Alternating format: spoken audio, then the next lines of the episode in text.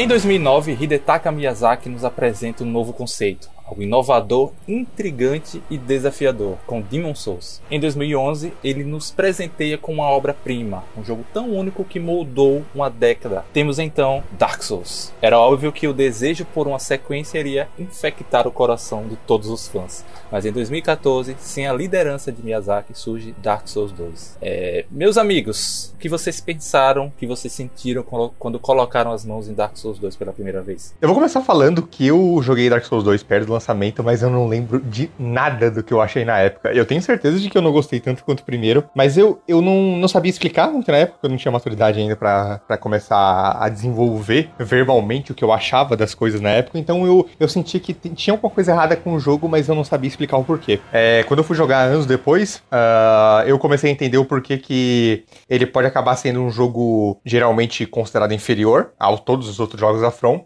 mas eu também entendo porque ele foi bem recebido na época, ele, a gente vai discutir bastante nesse programa, mas ele faz tantas coisas diferentes, fica difícil não ficar, no mínimo, um pouco impressionado com o que ele tenta. Bom, eu joguei o Sex Souls basicamente em ordem, né? Então, eu lembro relativamente bem de quando o Dark Souls 2 saiu e como tinha essa impressão de que, pô, caramba, sequência do Dark Souls, que é um jogo incrível e tudo mais, e uh, inicialmente, nesse período aí de 2014, 2015, a gente não tinha tanto, assim, uma visão negativa do jogo como a gente tem hoje em dia. E eu acho que, na verdade, acaba sendo até um pouco injusto como a gente trata ele hoje, né? Eu não acho que ele seja um jogo horroroso e coisa e tal, mas eh, eu também não acho que ele seja tão bom quanto o Demon Souls e o Dark Souls 1, né? Só pra gente ficar entre os jogos que a gente já tratou aqui. Então, assim, eu lembro que a primeira impressão que eu tive foi que ele era, assim, diferente dos dois primeiros jogos, na verdade, do Dark Souls 1, né? Porque eu não tinha jogado Demon Souls ainda. Mas diferente de um jeito que em alguns pontos ele acabava acertando bem e em outros que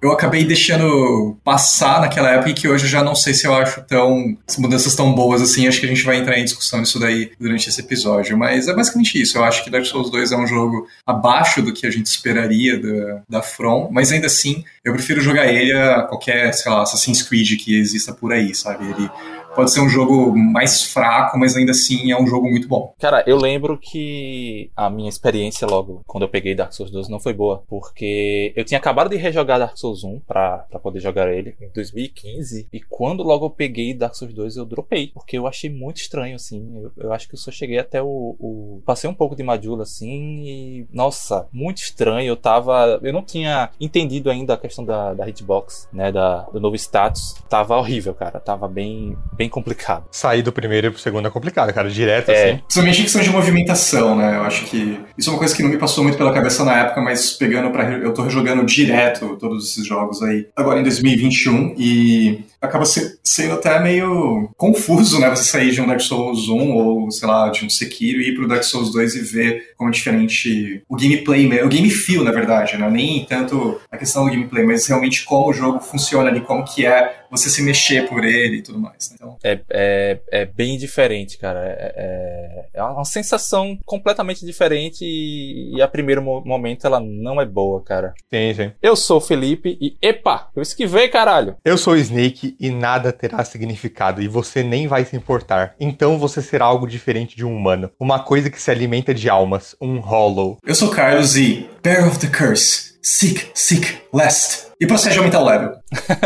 Melhor frase. Esse é o 52 episódio do Trilogy Podcast.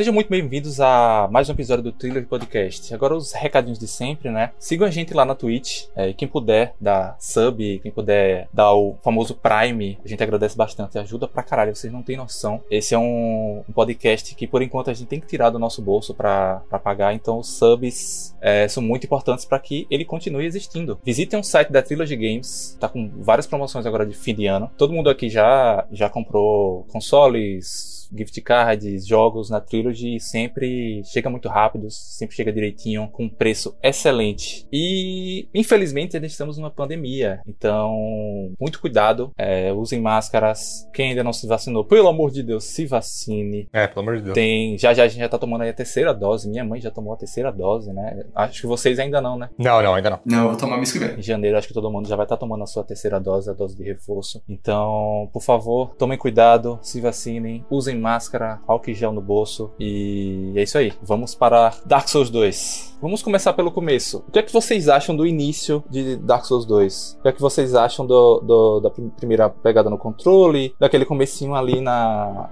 na Alameda, né? É, pra, até a casa das senhorinhas muito simpáticas. Aham. Qual foi o primeiro feeling de vocês, já nessa primeira área? Eu acho esse, esse começo do Dark Souls 2 tematicamente muito legal. Eu gosto muito como ele começa diferente de você não fazendo uma. não escolhendo e criando um personagem ali na hora, mas sim só quando você chegar na casa. E aquela casa tem uma vibe muito diferente. Tudo, tudo é meio. é meio agressivamente estranho contra você. É meio torto até, né? É, exato. É. E eu gosto muito dessa, dessa, desse negócio de você falar com as senhoras para você criar seu personagem. E a partir dali você pode seguir em frente. E aquilo é meio que um, um lugar que vai se, servir de. Não, não exatamente de base como a Farlink se servia, né? Porque a Majula tá logo em seguida. Mas ele é meio que um ponto de início, porque são pessoas que parecem decrépitas e já cansadas daquela jornada que você vai ter que seguir. Então eu acho, eu acho interessante aquilo meio que ser um, um lugar quase de fracasso daquela. daquela. de, toda, de tudo aquilo que você vai, vai enfrentar durante o jogo. Então eu gosto desse começo, mesmo que a gente vai falar dos problemas de gameplay que eu particularmente tenho mais pra frente. Eu acho que tematicamente esse começo é legal, até porque essa área é mais só do, do que simplesmente ir até a casa, né? Antes de Majula, você tem al- algumas, alguns lugarzinhos ali pra explorar e você é, aprender como é que o jogo vai funcionar e tal, o quão diferente ele é do Dark Souls 1. Já tem alguns segredos, até mesmo da- antes da, da casa, né? Você pode entrar na cachoeira ali, tem um, já tem um, um- um ogro, né? É, eu acho bacana porque é, é exatamente isso que o Snake falou. Parece que ele já tá num ah, mundo muito desgastado mesmo. né? E essa questão da- das velhinhas ali rindo de você e meio que te é, tiram sarro de você e tudo, né? Então eu acho que acaba sendo interessante em questão de tom mesmo, né?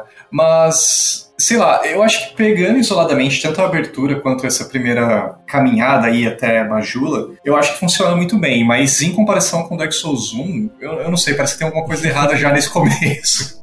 Porque, assim, é, enquanto a abertura do Dark Souls 1 ela, ela vende muito bem qual que é, não o objetivo principal, mas qual é o tom A mitologia, né? É, a mitologia daquele universo ali, toda a questão da lore, dos, dos lords, quem que é o Gwyn, coisa e tal, os dragões. E... O Dark Souls 2 eu acho que ele já começa com uma coisa meio ambígua, talvez, meio em questão de tonalidade ali um pouco estranha.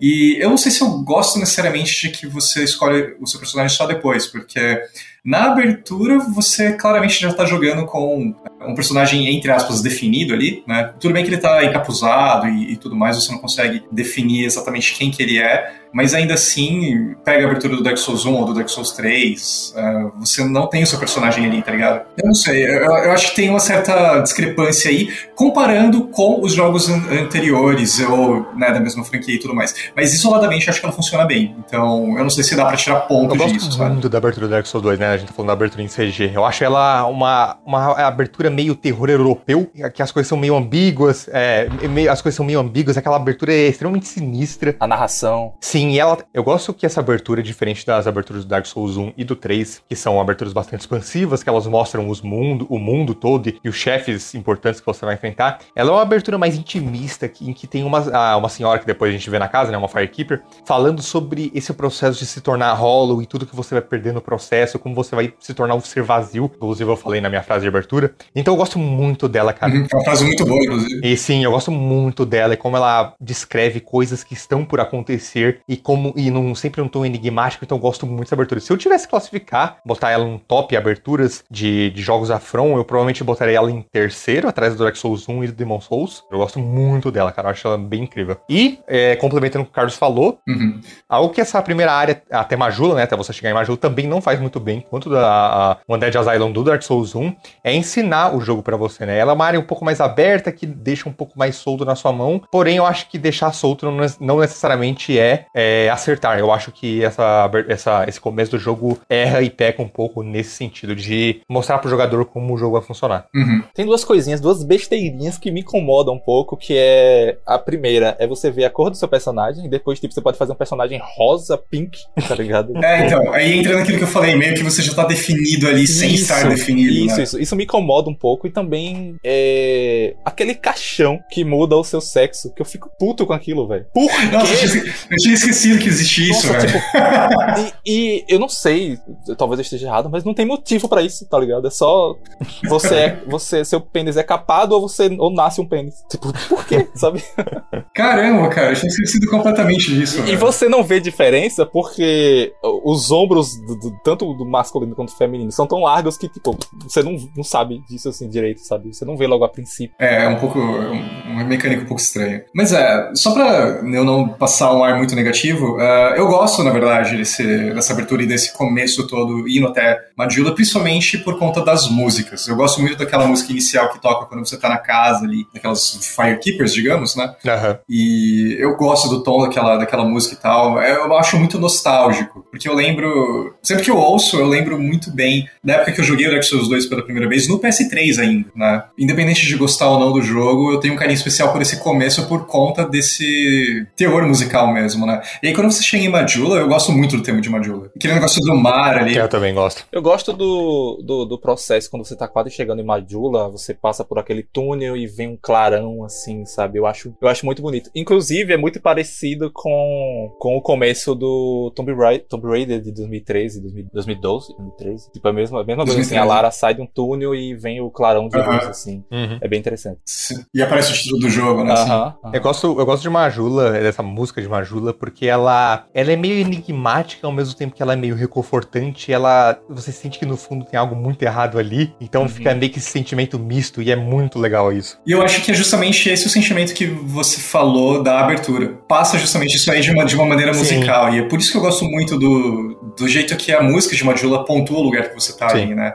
E casa com ser um lugar bonito, assim. Uhum. Eu gosto que tem, uh, tem o mar ali, você ouve as ondas, tem a Made in Green, digamos uhum. assim, ali para você conversar, tem o Fallen Warrior e é, enfim, parece um lugar muito de estar tá ali num, num penhasco, digamos, olhando Sim. o mar e pensando na aventura que você vai ter em seguida, né? Então eu gosto desse, desse teor vocês, dela. Vocês, comparando com Demons e Dark, vocês acham que Majula é um, um ótimo hub, assim? Eu acho ele com certeza um hub melhor que o Sonho do Caçador, do Bloodborne, que eu acho talvez sim, o, o, menos sim, bom sim. da From. Uhum. Mas eu, eu gosto desse lugar. Eu não acho ele tão legal quanto o Firelink, nem quanto o Nexus, que é meu favorito. Mas eu gosto bastante. Eu, eu sinto que esse lugar tem segredos que você vai usar ao longo do jogo, como por exemplo, bater ali na, naquele cabo que tem naquele poço e receber lá já um Estus Charge ali de cara. Uhum. Eu gosto que tem umas casas com NPCs diferentes, então meio que já é um lugar povoado diferente da Firelink do Dark Souls 1. Uhum. Em que é, você, é um lugar que você precisa povoar. Eu gosto que é um lugar já povoado, que tem um gato ali pra você falar e já comprar uhum. uns anéis. Eu gosto que tem, um, tem pessoas simpáticas lá já para conversar, então é. Eu gosto desse lugar. É, eu gosto depois que também você volta pra, pra abrir a, a, a, loja ali do ferreiro, porque tá trancada ele perdeu a chave. Uhum. É, e você abre para ele. E é engraçado que a loja é toda aberta, tá ligado? Ele podia, podia pular. Sim. É, então. É, mas eu gosto, eu gosto desse lugar. É, é meu lugar favorito, inclusive, do Dark Souls 2. Sim, é. É, então, eu. Assim, eu acho que o começo do Dark Souls 2 ele é muito forte em comparação com o resto que aparece depois, uhum, considerando só o jogo base, né? Porque eu, eu, sei que a DLC universalmente é mais elogiada pela, pela comunidade uhum. e tudo mais. Uhum. Mas eu acho que esse começo do Dark Souls 2, até você explorar a Forest of, of Fallen Giants né, inteira, chegar no chefe e tudo mais, é um começo muito bem feito. Tem ainda um pouco daquela aura do level design que até mistura um pouco de Dark Souls 1 com Demon Souls e tudo mais. Então acho que é, é bem-vindo. Mas é uma coisa que vai se perdendo ao longo do jogo, creio eu. Né? Então eu concordo com o Snake. Eu acho que Majula e a, a Floresta e ainda o Hyde Tower Flame são as minhas áreas prediletas do uhum. Dark Souls 2 por ter essa maestria de termos de level design mesmo, que acaba sendo perdido depois, né? Então... Sim, com certeza. É, eu acho que agora que a gente tá em Majula, a gente precisa explicar mais ou menos como funciona a estrutura do Dark Souls 2. Porque o Dark Souls 2, a gente pode achar ele, ele o menos bom da From, acho que isso meio que é universalmente aceito, mas ele também é muito único. Eu acho que todo jogo da From é muito único na maneira como aborda o mundo dele. Uhum. Contra o Demon Souls a gente tem Artstones e que levam a mundos completamente separados uns dos outros, e ainda assim isso tem um carisma, porque cada uma delas parece uma dungeon, né? Inclusive eu, eu converso isso direto com o Carlos, que cada, cada lugar parece uma dungeon de Zelda, né? Ele concorda comigo. Nossa, é, é uma das coisas que me faz amar ainda mais o, o Demon Souls, justamente esse feeling dele. Sim, sim, é muito legal. Enquanto o Dark Souls 1 ele tem um mundo todo conexo, que é o meu favorito, é, o, o mundo, né, especificamente, tem um mundo todo conexo que, que dá voltas em, em si mesmo e liga tudo de uma maneira brilhante. O Dark Souls 2, ele mais ou menos mistura essas duas, essas duas maneiras, porque o Dark Souls 2, ele se aproxima um pouco do Demon Souls no sentido de você ter um hub principal que você pode seguir para diversos caminhos e que esses caminhos se conectam de maneiras artificiais, como por exemplo o navio que leva de uma área a outra, né? Uhum. Que a gente vai falar mais pra frente. Mas também ele junta um pouco do Dark Souls 1, em que é, as áreas vão se abrindo e vão, vão se tornando viáveis você acessar ao longo do jogo, né? Então uhum. não é uhum. tudo direto de uma vez. Então eu gosto dessa estrutura. Eu não acho que seja é, completamente aproveitada, principalmente por causa da qualidade do jogo cair um pouco mais uhum. pra frente, mas eu acho uma ideia boa, assim. Majula leva diversos caminhos. Eu, eu concordo 100% com o Snake, e eu acho que o Dark Souls 2 ele entra justamente no meio termo, como ele, ele falou ali. Eu acho que isso é bom e ruim, porque de uma certa maneira é bom, porque você pode ter áreas mais diversas, né? Mas ao mesmo tempo é ruim porque, logicamente, se você for parar pra, pra pensar, a conexão entre essas áreas não faz muito sentido. Não faz. Tipo, né? você pegar, por exemplo, o No Man's Wharf, né, que é o Cais de Ninguém em português. Ele tá abaixo da, da torre lá, da, da Hyde, mas não faz o menor sentido estar tá ali, porque você desce, tá ligado? É como se você entrasse no mar e tal. É, é um pouco estranho, Sim. né? É, se você de Vangila, você teoricamente consegue ver a torre também ali, mas ela tá localizada no lugar errado e tal, então fica fica meio desconexo, sabe? Exato. E, e, essa, essa sensação ela piora justamente por isso, porque o jogo ele força é, em você ver coisas que não deveriam estar ali. Então, tipo, isso, isso causa uma sensação bem. bem Sim, bem, total. Né? Você, você, você vê um lugar, você tá, no, você tá no, no, no local, e você vê outro local que não, geograficamente não deveria estar, você não poderia estar vendo, é, é tipo, tira você completamente da, da experiência. Sabe? É, aquele, aquele lugar chamado Earthen Peak, é o, o, eu esqueci o nome em português, mas em inglês é Earthen Peak, que tem aquela a chefe, a Mita, né? Que ela é a, uhum. aquela chefe meio, meio serpente que te dá veneno. É toda uma área focada em veneno e tal, como várias outras áreas desse jogo. Você sai desse lugar, sobe e você tá em Iron Keep, que é um lugar coberto de lava, e não faz sentido, sabe? É, não, não faz. Geograficamente não, não tem uma lógica não, ali. Não tem, então. É. É justamente o, o feeling que o Snake passou, falou, porque enquanto uma Jula, ela, você consegue conectar em. São cinco áreas diferentes, mais ou menos, ali, né? Sim, mais ou menos isso. É. Você consegue cair, cair ali no Sim. posto também e tal, depois você pega o anel. Sim. Essas aí já tem uma conexão mais de é, world design que se aproxima do Dark Souls 1. Enquanto esses, esses exemplos que a gente deu já são muito mais de Demon Souls. Então, uhum. no Demon Souls faz sentido, porque você está sendo realmente teleportado para regiões diferentes do mundo, né? Enquanto no Dark Souls 2 ele meio que ainda tenta manter essa conectividade entre, entre os mapas. Então, assim, geograficamente é uma coisa que não faz o menor sentido, mas não necessariamente isso é ruim, sabe? Porque eu acho que uh, entra justamente no que eu, a gente estava comentando ali, que o Dark Souls 2 tenta fazer coisas diferentes, né? Em algumas ele acerta e em outras não, né? Então, acho que vale o ponto ali. E, é. e, e também eu acho que... Pelo menos ele arrisca, né? É, e, e ainda dá para entrar até em discussão se, tipo, isso daí é um reflexo do desenvolvimento conturbado do jogo, porque a gente sabe que ele foi ainda mais conturbado do que de outros Dark Souls, né? Ele foi adiado, é, ele, se você comparar os trailers antes do lançamento dele e depois do lançamento, tem sim um downgrade bastante notório. Uhum. É, a From, inclusive, é um exemplo de coisa que eu tenho que criticar muito forte, fortemente da From, que eles diziam que esse jogo ele já ia sair pronto mesmo, sabe? Ele não ia ter DLC, coisa e tal coisa que eles completamente abandonaram depois. O jogo recebeu três DLCs, né? Sendo que inicialmente isso não era para acontecer. Então dá pra você ver que ele realmente foi um jogo meio cortado ali por problemas, né? É, ele é total cortado, ele não tem um polimento tão grande quanto o Dark Souls 1. E assim, isso é estranho falar, porque o Dark Souls 1 não é o jogo mais polido do mundo, mas ainda assim ele é menos polido ainda. Mas é, eu também acho que essa,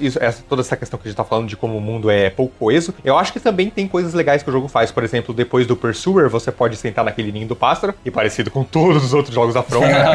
Vai pra Lost Bastille. É, leva pra Lost Bastille. Porém, Lost Bastille também pode ser abordada a partir de No Man's Wharf, né? Que é o cais de ninguém. Você pode abordar ele pelo outro lado, pelo cais. Então é interessante o fator de repl- replayabilidade, você rejogar o jogo e abordar a área a partir de uma, de uma ótica diferente, a partir de uma ordem diferente, né? Você pode começar do lado contra- completamente contrário dele. Então eu gosto dessas conexões é, que o jogo faz, mesmo que elas não sejam totalmente coerentes. Eu acho que tem alguns momentos que o jogo acerta, assim. Uhum. Não, eu concordo. Isso daí, de fato. Inclu- inclusive, é, pra- na minha opinião, Lost Bastille é, é a, é a sequência lógica, né? a- a- daí, porque Hades Tower é bem, bem mais complicado de você estar no, no, no nível que você, que você derrota o Pursuer, né? Então eu acho que Lost Bastille é bem mais acessível.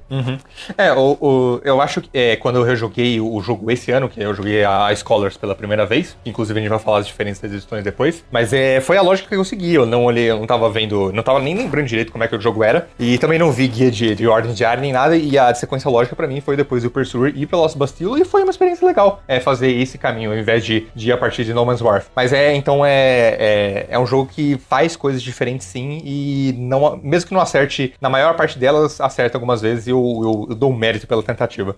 Isso, não, isso não é só em world design, né? Isso é em várias coisas e mecânicas básicas de, jogo- de como o jogo funcionar. A gente tem várias coisas pra discutir, né? Sobre como o jogo funciona diferente do Dark Souls 1, que é a principal comparação que a gente vai fazer hoje. Mas é. O Carlos já falou que é um jogo mais incompleto que o Dark Souls 1, isso com certeza. E foi bastante cortado, né? Por causa das DLCs. Mas é, coisas que não me agradam no jogo, por exemplo, é o quão estranho é a paleta de cores dele. Ele é um jogo mega saturado, mega saturado. Ele parece mais vermelho e amarelo do que ele Aham. deveria ser. Enquanto, enquanto o, o- o Dark Souls 1 ele é um jogo bem sóbrio em cores, eu acho que o Dark Souls 2 ele é extremamente saturado e, e às vezes incomoda, sabe? Ele tem, uma- ele tem, ele tem um ar meio estranho nele que, que definitivamente não me agrada muito. Existe uma diferença na, na paleta de cores entre a versão original e a versão Scholar? Olha, eu creio que não. Eu acho que é a mesma paleta. É, eu acho- a única coisa que a Scholars muda, que a gente pode falar já agora, é o posicionamento de inimigos e né, alguns chefes a mais e as DLCs já incluídas. Uhum. Mas ah, o estilo artístico do jogo é exatamente o mesmo. E eu disse que o jogo é mais saturado, mais vermelho, mas ainda assim eu acho ele provavelmente o jogo mais monocromático da From. É, tirando o Demon Souls do PS3, claro que aquele jogo quase não tem cor, mas é, é, tirando o Demon Souls, ele pra mim é o mais Ah. monocromático, mesmo sendo extremamente saturado. Ele não, não tem muita variação de cor. Quando tem uma área, a área costuma ser sempre a mesma cor, tanto em inimigo quanto em ambiente, então isso é meio chato, é algo que não me agrada muito. É, me corrija se eu estiver errado, mas eu acho que é, no Demons isso faz sentido, né? Isso tem um. um, um, um- É. Por causa da névoa, isso assim. Tem um sentido, né? No Dark Souls 2, não. É, eu joguei as duas versões recentemente. né? obviamente eu tô mexendo mais na Scholar do que na versão de PS3, mas eu liguei ela um pouco esse, esse fim de semana aí para dar uma relembrada de como era a experiência original em 2014. E eu não vejo visualmente muita diferença entre os dois jogos, eles realmente são bastante parecidos. Com a diferença, obviamente, técnica, né? Enquanto no PS3 e no 360 o jogo roda basicamente com frame rate solto, né? Então ele não fica nem preso em 30, na verdade, como é o Dark Souls 1. Ele fica solto. Tem hora que, tipo, você tá no escuro, ele pode subir pra 60, 45, coisa e tal. E eh, em área que você realmente tem combate, ele cai pra, tipo, sei lá, 24. Mas em termos de cores e saturação e geometria e coisa ah, desse, desse estilo mesmo, ele não é tão diferente do Scholar. Eu acho que o Scholar, ele realmente tem mais mérito por ele consertar o frame rate, né, porque você joga o jogo a 60 Aham. FPS, e ter as mudanças de você já tá com as DLCs, ter mudança de local de, de inimigo, né, uma versão mais completa realmente do Dark Souls. Então eu acho que a Scholar é justamente o que deveria ter sido o Dark Souls 2 se eles tivessem tido mais tempo para finalizar o jogo Uhum. né? Porque se você for ver, tem uma diferença de um ano aí, basicamente, entre o Dark Souls 2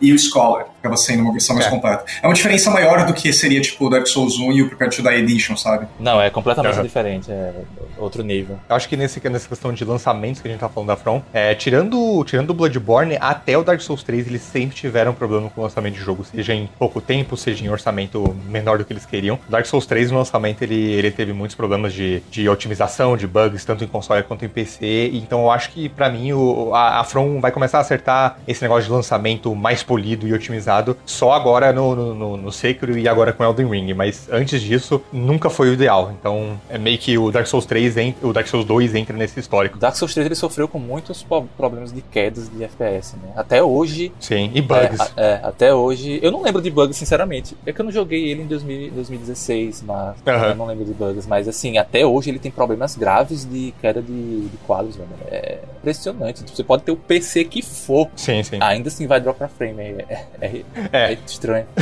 a From nunca foi. Nunca foi a melhor empresa para porte para PC, né? Eu acho, uhum. que, já, é, eu acho que empresa japonesa, desenvolvedora japonesa em geral, nunca é a mais acertada em questão de porte de PC, né? Eu acho que a cultura deles é mais console, então eles focam no console. Sim, sim. Mas, mas sabe que a galera do PC tomou um, tomou um susto positivo com Dark Souls 2, porque Dark Souls 1 ele lançou completamente quebrado. Era. era... Eu não tô nem falando de Blind Tal, tá? Tô falando, é, tô falando no geral mesmo. Era bem complicado. A comunidade lançou um, um, um mod, um, um, pacote de mods que melhorava o é jogo. É o DS assim. Fix, né? Isso, isso, isso. Que melhorava pra caralho o jogo. É, eu, eu, eu tive a oportunidade de, de testar. A primeira vez que eu joguei Dark Souls 1 foi no PC. E Dark Souls 2 também, mas eu joguei pouco. É, e a galera elogiou muito como o Dark Souls 2 lançou no PC. De tão traumatizada que eles estavam do Dark Souls 1, sabe? Eu gosto como, entrando na volta nas questões de mecânicas, que o Dark Souls 2 ele se difere um pouco do Dark Souls 1. Eu gosto como o jogo ele tem várias coisas que tornam ele extremamente sistêmico e um pouco mais profundo em coisas que, que não são combate. É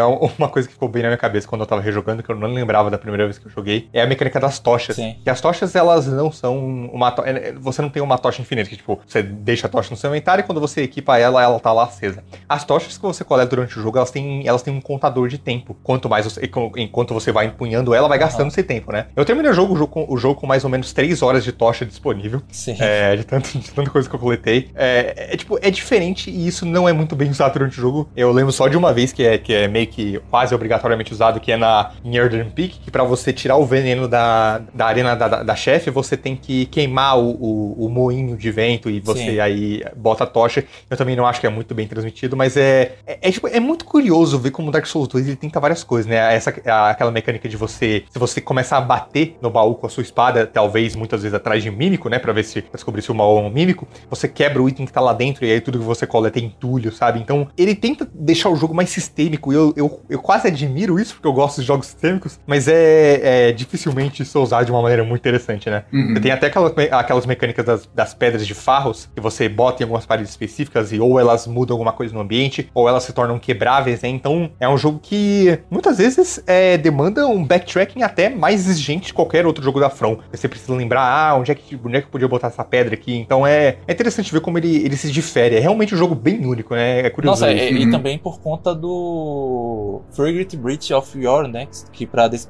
despetrificar a, ah, sim, é. os NPCs, né? Isso, isso causa um backtracking do caralho. Sim, sim, total. pra quase todas as áreas. Sim, tem áreas, inclusive, obrigatórias que você sim. só acessa com, com esse item, né? Ah, em Lost Bastille, eu acho. É, acho que é a primeira área, assim, que você tem que obrigatoriamente usar esse item. Na verdade, Lost Bastille, você, você, é, você despetrifica um inimigo e você tem acesso a uma bonfire extra. É isso que acontece. Ah, Mas tá. a área que a área que, é, que você acessa é a área que está sendo guardada por aquela piromante, que ela está petrificada na frente da alavanca que você precisa puxar. Você despetrifica ela e puxa a alavanca, uhum. né? É, que você vai para uma floresta. Isso, é. Verdade. Você acessa por Madula, né? Uhum, exatamente. É, bom, eu, eu, concordo com isso daí, que eu acho que é uma coisa bem-vinda em que alguns pontos eles acertam e outros não, né? E falando, gente, de algumas outras diferenças, e ainda puxando essa palha aí que a gente estava falando do Demon Souls, é, o sistema de cura do Dark Souls 2 também é diferente comparado ao Demons e ao Dark Souls 1, né? Porque ele meio que pega o Estus, piora o uso dos Estus e mistura com as Life Gems, né? Que são as joias. Eu não lembro como que tem em português, mas são meio que é, pedras de, de, de, vida, né? Uhum. Você consegue consumir elas e são itens consumíveis que você consegue comprar e tudo mais. E muda totalmente a dinâmica do Dark Souls 2, né? Eu queria saber o que vocês acham disso e também já puxar um pano aí para uma questão de que no Demon Souls, quando você morre e entra em Soul Form, você perde 50% da sua vida e você acha um anel que aumenta ela de novo para 75%. A mesma coisa acontece no, no Dark Souls 2, mas de uma maneira um pouco diferente, porque cada vez que você morre, você fica como Hollow e sua vida vai caindo paulatinamente até chegar no limite, né? Mas você também consegue encontrar um anel que aumenta ela de novo e tal, você volta uhum. pra, pra forma humana, etc. Uh, enfim, todo esse, todo esse sistema muda um pouco a dinâmica do jogo, né? O que vocês acham disso? Olha, eu acho que esse sistema de cura é extremamente problemático e ele completamente quebra o jogo, pelo menos para mim, porque uma das coisas que a gente mais elogiou no programa do Dark Souls 1 é como a cura dita como vai ser a progressão naquele jogo. O Dark Exatamente. Souls 1, sem o sistema de cura extremamente regrado e bem montado dele, ele perde muito do brilho dele. Eu não diria que ele se tor... eu não digo que ele se tornaria um jogo fraco, mas ele definitivamente não seria tão bom quanto ele é. Porque o caminho de uma bonfire até outra é basicamente o esqueleto de Dark Souls 1, pelo menos. É você saber gerenciar a sua cura e saber é, jogar melhor para evitar os, os, os danos que você vai tomar e acabar chegando seguro na, na próxima Bonfire, é, é como o jogo funciona, é a base do jogo, é, é como o jogo progride. E a partir do momento que você quebra esse sistema de cura e deixa essa cura quase infinita, você basicamente quebrou como o jogo vai funcionar, porque essas Life Gems que o Carlos falou, você pode estocar até 99 delas. Ou seja, e isso não é difícil não, falando que é, existe um mercador... E tem mais de um, então tem mais de uma pedrinha, né? São várias pedrinhas, né? É, cobrando quantidades diferentes de vida. Sim, sim. Isso, a, a que você pode comprar é a mais básica de todas, mas ainda assim é muito, é muito quebrado. Ou, você pode, você pode é, conseguir um mercador é, que vai para Majula logo no começo do jogo e lá você compra um estoque de até 99 Life Gems por um preço muito baixo, uhum. sabe? Essas curas não são caras. Sim, sim. Então é um sistema quebrado, é um sistema chato de usar porque tanto os Essos quanto as Life Gems elas não curam é, uma porção de vida de uma vez, elas curam gradativamente. Uhum. Então é, é um sistema piorado, né? Porque você não pode, ah, ok, agora é hora de me afastar do combate, tomar esse Essos e voltar pro combate. Não, você, na maior parte das vezes, você precisa correr muito, porque se você tiver com a vida baixa e os caras chegarem em você, já era, porque essa, essa cura é gradativa. E tem um problema também que o Essos você só consegue tomar ele parado, enquanto os Live Gems você estoura rapidinho e continua andando. Então, parece que o jogo ele faz de tudo para te enfatizar em usar as Life Gems, né? Uhum. Isso até no combate, porque dá pra você ver claramente comparando o combate do Dark Souls 1 e do Demons o do Dark Souls 2, ele tem uma ênfase muito maior em agrupamentos de inimigos e um agrupamento pesado de inimigos, né? Enquanto uhum. no Dark Souls 1, por exemplo, você pode ter vários é, undeads ali para enfrentar. Eles geralmente não vão ter escudo, vão ter um escudo muito ruim, ou eles morrem com um, dois hits e tudo mais. No Dark Souls 2 já não, né? Você tem que aprender a dar muito circle strafing né, nos inimigos e uhum. você tirar o lock-on, né? Você saber a hora certa de esquivar ali e é, ficar meio que zigue-zagueando entre inimigos, né? Então acho que tudo sim, isso daí sim. é uma consequência do sistema de cura que eles escolheram. Né? No, no, Dark Souls 1 você consegue é, lurar um, tipo, tem um grupo de inimigos você consegue puxar um só, né? No Dark Souls 2 isso é quase impossível, porque parece que eles têm um, um, um fone Bluetooth que um avisa ao outro, ó, viu cara, vai todo mundo junto, tá? Você nunca consegue pegar um só. É, e isso que o Harris falou de tirar a, a trava de mira é algo que para mim a From nunca acertou, nunca soube, não, não, que ela não acerta nesse sistema, mas ela nunca sabe passar direito pro jogador que em alguns momentos é importante destravar a mira, não é o, não é o jeito ideal jogar com a mira travada, e eu acho que a, a From nunca soube ensinar esse direito pro jogador, nem, nem mostrar isso da melhor maneira. Mas é, é assim, é um sistema quebrado, é, eu fico bem dividido qual sistema de cura para mim é o pior entre, entre o Demon Souls e o do Dark Souls 2, mas ainda assim é, é um sistema que piora muito o jogo. É um dos, é um dos principais problemas do jogo, assim, para mim, junto com, junto com, com, com o chato, eu acho, combate, a gente ainda vai falar, e as áreas uhum. e os chefes. Mas ainda assim, é, é, você, é como eu disse, né? Você quebrar como o jogo vai progredir. Então, definitivamente é a Eu considero que o do Dark Souls 2 é o pior por conta da época em que ele foi lançado, do contexto que ele foi lançado após Dark Souls 1. Que já tinha um, um, um sistema de cura genial, né? E, e no 2 eles pioraram a coisa. Então, pra mim, por conta do Estus Flex, é, Flex, que eu acho que o Dark Souls 2 é pior. Véio. Cara, eu acho que é, tudo isso daí é muito reflexo de uma questão de desenvolvimento mesmo. É uma coisa que a gente já tá batendo na tecla nesse episódio aqui sobre o Dark Souls 2. E aqui ele é um pouco menos aprofundado do que a gente fez com o Demons e o Dark Souls 1, por vários motivos. Primeiro que a gente não é tão familiarizado assim com o Dark Souls 2 quanto com aqueles outros jogos. E eu faço o máximo que eu puder aqui para não ser injusto com o Dark Souls 2, porque eu acho que ele é muito pintado de uma maneira errônea na, na, internet, né? Que tipo, nossa, ele é o pior jogo de todos os tempos. Não, existe jogo muito, muito pior do que ele. A Sim. questão é que ele tá numa série e de um estúdio que é fantástico, né? Então é a mesma coisa que você pegar, sei lá, um Skyward Sword da vida e comparar ele com o Ocarina of Time. É óbvio que tipo, o Skyward Sword é muito inferior. Sim. Mas ainda assim ele é um jogo decente no mínimo. Mas em questão, todos esses pontos aí que a gente tá falando, de level design, de interconectividade no mundo, de mudança de sistema de cura, eu, eu fico muito com uma pulga atrás se tudo isso não é problema do Miyazaki não ter sido o diretor do jogo. Porque a impressão que eu tenho, tanto em questão de marketing da Namco, da Bandai Namco, quanto de ideias que eles tentaram inserir no jogo, vem muito uma impressão para mim de que eles tentaram pegar o que deu certo no Demon Souls e no Dark Souls 1 e traduzir isso para esse jogo, só que sem realmente entender 100% o que, que eram aquelas ideias ou tipo dando uma interpretação do que eles acham que fez aquilo funcionar, né? Porque o Dark Souls 2 ele tem muita ênfase em tentar ser um jogo muito difícil mas não por ter um, um, design elegante, mas por ser, tipo, de colocar um monte de inimigo em cima de você, colocar vários chefes ao mesmo tempo em cima de você, ou até às vezes pegar ideias que estavam no Dark Souls 1 de chefes uhum. e repetir elas, só que de um jeito muito menos memorável. E a gente pode pensar isso, por exemplo, o Sif. Uhum. Cara, o Sif é extremamente memorável, né? Um lobo gigante que usa uma espada protegendo o túmulo do mestre dele, tá ligado? Que é o Artorias. E você tem aquele rato gigante no Dark Souls 2, que é meio que uma luta tipo do Sif, mas quem lembra dela, tá ligado? Sim, sim. É. Cara, você tem, você tem literalmente o Ornstein no jogo como um, como um chefe único, sem o Smoke, que é o que faz os dois, os dois funcionarem. E é uma luta repetida e tosca, e você fica se perguntando o que, tá acontecendo durante a luta. Por sim. quê, sabe? Tem as gárgulas de novo também, numa sim, arena que é basicamente sim. a mesma coisa, sabe? Cara, é, você falando, você falando, me lembra muito também o que acontece no cinema, que vários diretores tentam emular a, a, o jeito de outros, outros, né? Tipo, muita gente tenta, tenta emular o,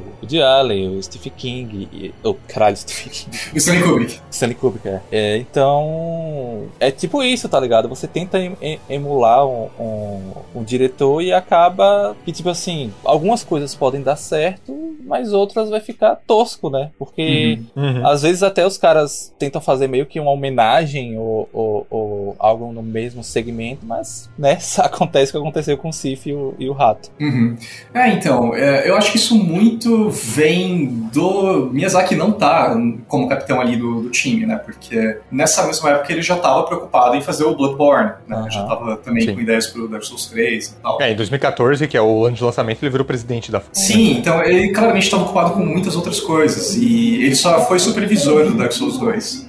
E o fato dele só ter sido supervisor é, tem sim um impacto, né? Eu não, eu não, quero tirar o mérito da equipe que fez o Dark Souls 2, porque eu tenho certeza que tem muita gente boa ali. E tipo, a Yuka Kitamura, que é uma baita compositora, ela tá ali também, né? Então não é como se fosse, meu Deus, que, que time horroroso. Não é esse o caso. Uhum. Mas a gente vê que no episódio do Dark Souls 1 eu falei o quão importante é ter uma visão clara ali do que você precisa naquele jogo, de ter um cara que é a pessoa certa para unir todas essas, essas disciplinas, né? Que é a visão do Miyazaki, porque ele é um cara, como eu falei no episódio do Dark Souls 1, é um cara extremamente culto, é um cara extremamente criativo, ele pega as referências nos lugares certos, sabe? É, então, é aquela questão de estar o, lugar, o cara certo no lugar certo na hora exata, né? E não foi uhum. o que uhum. aconteceu com o Dark Souls 2. Né? E, e a gente vê que tem essa, esse impacto porque os jogos seguintes que tem a mão do Miyazaki, mesmo ele não sendo o diretor único, né? Porque tanto uh, Dark Souls 3 quanto Sekiro, ele uh, tem outras pessoas ajudando ele na, na, cadeira de diretor. Ainda assim, a mão dele tá muito pesada ali, né? Em comparação com o que é o Dark Souls 2. Então, uh, acho que uma das principais diferenças fora o problema de desenvolvimento, é justamente não ter a visão dele ali. Né? Então, enfim, era o que eu queria falar. É, total, eu concordo demais e é, dá pra entender porque que o jogo é uma bagunça de direção do uhum. que ele, como ele realmente é, né? Então, é, é, é, triste ver que é um jogo que tem ideias boas, mas que acaba não acertando em, na maioria delas, então é... Sim, o Miyazaki ele tava preocupado com outras coisas Sim. na época, então é totalmente compreensível. Mas já puxando algo que para mim talvez seja a coisa que eu menos gosto no jogo e que só de lembrar desse aspecto aspecto especificamente é o que me dá, me tira, me tira qualquer vontade de rejogar o jogo, é o combate dele. É, o combate de, de, Dark Souls 1 é um combate extremamente ritmado, com, com bom feedback quando você toma ban, um bom, um bom feedback quando você dá dano nos sim, inimigos. Sim, bastante responsivo. Isso, bastante responsivo. Você tem um bom fio das armas, a esquiva gostosa de fazer. Então é um combate gostoso de jogar. O combate do Dark Souls 2, ele, ele é piorado em tudo. Eu não consigo entender como eles não pegam aquela base do Dark Souls 1, aplicam e melhoram, como por exemplo o Dark Souls 3 faz. Uhum. O Dark Souls 2, o combate do Dark Souls 2, ele, ele parece muito sem peso e muito pouco responsivo e sem feedback. Às vezes você toma dano, às vezes você toma dano no meio de rolagem e o personagem nem, nem para com isso, ele simplesmente continua uhum. rolando. A animação da rolagem não corta, como seria normalmente, né? Porque você tomou dano, e você simplesmente continua e muitas vezes. Tá não correndo. tem uma física ali, né? É, parece que não tem uma física aplicada e muitas vezes tá correndo, o inimigo acerta uma espadada em você e você continua correndo sem a animação de, do seu personagem, ah, meio cambaleando porque tomou dano. Não, não tem nada disso e eu acho esse combate muito pouco gostoso de jogar. É, é pra mim a coisa mais chata do jogo de todas. Cara, eu, eu, eu, vou, eu vou fazer a comparação aqui com um jogo muito merda: Fallout 76. no Fallout 76, o que você mais faz nesse jogo é matar ghouls, que é o inimigo mais. mais seria basicamente o Undead do Fallout. Isso, do, do Dark Souls, é. É, é, é sim, é, é são os Undeads do Fallout, só que. Inclusive eles são meio que Undeads, né? Eles são meio zumbis, assim. Isso, isso, isso. E cara, no Fallout 76, por o jogo ser online e por incompetência da empresa, você pode dar um tiro de shotgun na cabeça. Eu não sei como tá hoje. Eu tô falando da época que eu joguei ele, que foi perto do lançamento. É, você dava um tiro no inimigo e ele não tomava stagger de uma 12, tá ligado? É, isso é muito chato. Além disso, o tempo de, de, de, resposta, tipo assim, por ser online, você matava o, o inimigo se ele tivesse perto de te bater, né? Por conta de ser online, tinha essa diferença, você mesmo assim tomava o dano. Você matando o inimigo antes. Era. Então no Dark Souls 2 eu tenho essa sensação também, sabe? Uhum. Que você não tem uma, uma, uma, resposta que você acertou ou que você tomou dano. Você só vê isso quando você olha a, a barrinha ficando amarela, uhum. tá ligado? É, é, é triste, cara. Cara, assim, eu não acho que o combate seja necessariamente ruim no Dark Souls 2, mas eu acho que ele é estranho até você se acostumar com ele. E eu acho que entra justamente no que a gente disse lá em cima de game feel, porque a sensação de você pegar o controle e jogar o Dark Souls 2 é diferente dos outros jogos do Qualquer um deles, tá ligado? Ele é o mais diferente. Eu acho ele. Eu não sei, é... a movimentação parece mais pesada, não sei, parece que o seu personagem é mais colado no chão, é... o jeito que você esquiva é diferente, a cadência dos golpes que você dá também é diferente. Talvez seja até um... uma culpa minha, porque eu gosto de usar, eu gosto de jogar com Great Sword no Dark Souls 2, mas eu não sei, meu. Desde o começo, parece que a movimentação dele é diferente. Isso Sim. varia, vai para tudo, tá ligado? Né? Quando você tá esquivando dos inimigos ou quando você toma os golpes deles e ainda assim você tá rolando ali e tudo mais. Sim. Sei lá, parece que tem, tem, alguma coisa meio off nele, né? Ainda assim, eu gosto de, de, jogar ele em questão de combate porque, por mais que tenha esses problemas, eu, eu vejo que o Dark Souls 2 meio que te incentiva a em fazer um exploit ali da, da inteligência artificial dos, dos, inimigos e isso para mim acaba sendo um pouco divertido, uh, seja usando range, range attack, né, seja com magia ou com arco e flecha, que é uma coisa que na DLC ele te incentiva mais a você saber usar o arco, né, que é uma coisa que ele não telegrafa tão bem no, no, jogo base, mas na primeira DLC, por exemplo, você tem que saber melhor isso daí, em, em detrimento de você o tempo todo estar em melee, né, acho que é uma coisa que o Dark Souls 2 faz bastante. Bom, enfim, um outro ponto que entra no combate que eu acho que é um erro, e o Snake vai, pode falar muito bem disso, né, e não é de hitbox, uhum. é que o jogo, ele não te dá iframes quando você vai abrir um baú, quando você vai abrir uma porta e tal. Isso eu acho indesculpável.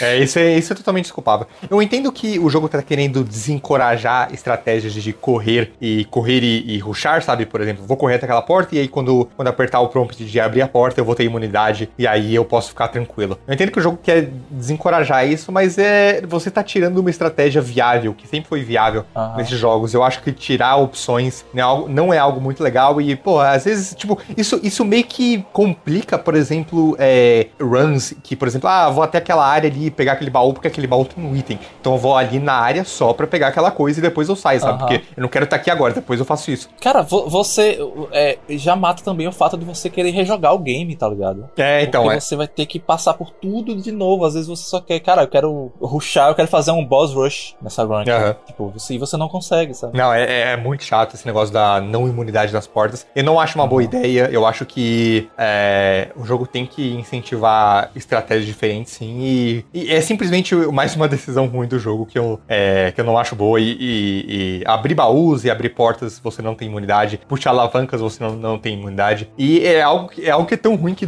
a From nunca mais repetiu e, e tá sim. só esquecido essa, essa, essa história, sabe? E, enfim, uma última coisa de combate negativo que. Não, não sei se é necessariamente negativo, mas que é muito única do Dark Souls 2 é que se você matar cada inimigo das áreas um certo número de vezes, eles desaparecem e só reaparecem de novo uhum. depois se você entrar numa, numa Covenant específica. E eu não sei se eu gosto muito disso. É, eu não gosto, não. É, é uma mudança um tanto quanto estranha, né? Mas, enfim, uhum. é aquilo que a gente tava falando. Dark Souls 2 ele tenta muitas coisas diferentes. Sim. Sim. Assim como você não tem invencibilidade quando tá abrindo uma porta, é, esse lance é mais uma limitação, tá ligado? Mais, mais uma limitação do jogo meio que ditando como você tem que jogar. Sim, sim. Sabe? Isso, isso não faz. Pra mim não faz bem a quase nenhum game, tá ligado? É, exato. Ainda mais, tipo assim, pra um Dark Souls isso ainda piora. Uhum.